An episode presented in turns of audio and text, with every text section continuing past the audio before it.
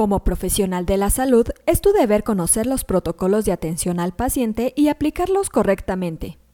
Un protocolo de atención al paciente te permite establecer de antemano muchas de las labores relacionadas con el paciente. De esta forma, se aceleran los procesos de atención. Por lo anterior, en este episodio analizaremos qué son los protocolos de atención al paciente. ¡Comenzamos!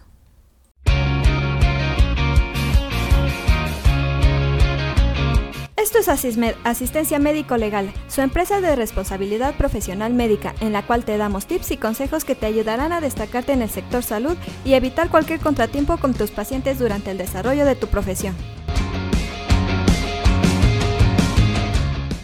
Como primer punto, analizaremos qué son los protocolos sanitarios.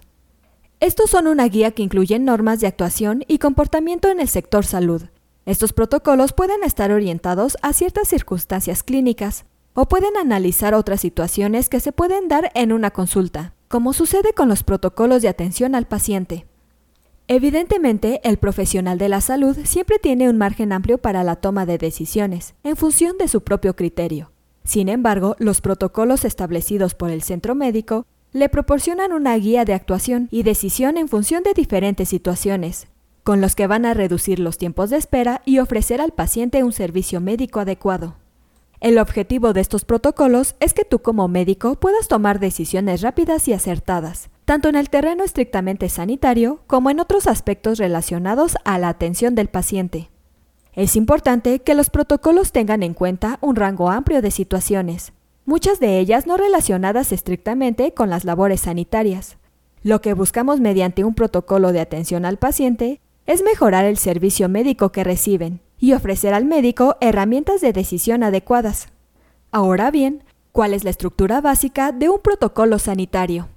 Los protocolos sanitarios deben adaptarse a las características de cada centro y al tipo de atención que desean ofrecer a sus pacientes. Por eso, cada clínica debe disponer de una serie de protocolos particulares. Sin embargo, existen algunas ideas básicas que comparten la mayoría de los centros de salud. En primer lugar, la coordinación de áreas y profesionales sanitarios es básica cuando queremos diseñar un plan de protocolos orientados al paciente. Es importante que se defina correctamente el proceso entre departamentos sanitarios y la actuación en función de diferentes situaciones.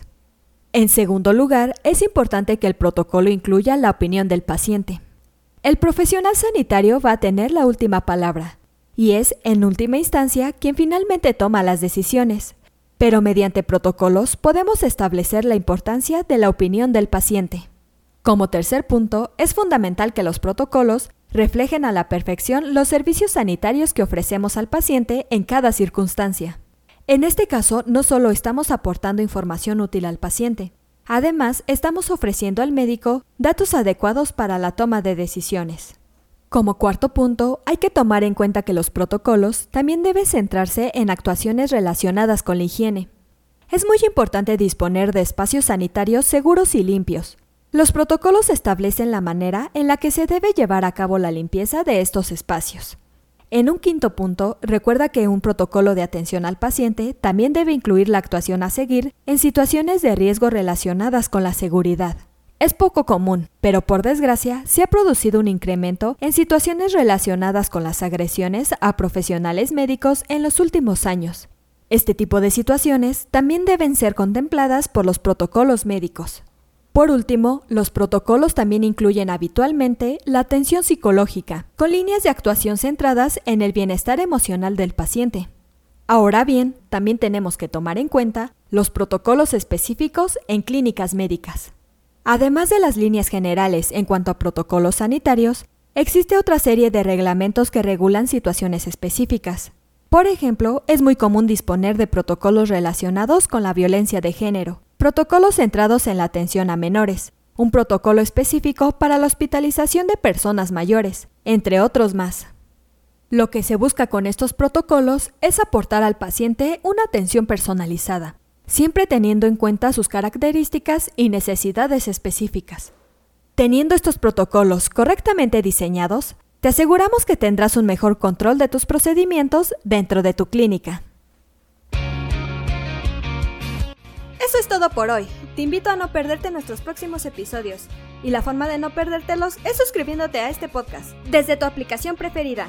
Y si te ha gustado este episodio, compártelo en tus redes sociales, con lo cual estarás ayudando a otros colegas a mejorar dentro de su consultorio o clínica y estarás ayudando a llegar a más personas. Si gustas dejarnos algún comentario o valoración en cualquiera de nuestras plataformas, te estaré muy agradecida, ya que sabré que estás ahí. De igual manera, te invito a que visites nuestra página en www.asistenciamedicolegal.com, así como nuestras redes sociales que son Facebook, Instagram y Twitter.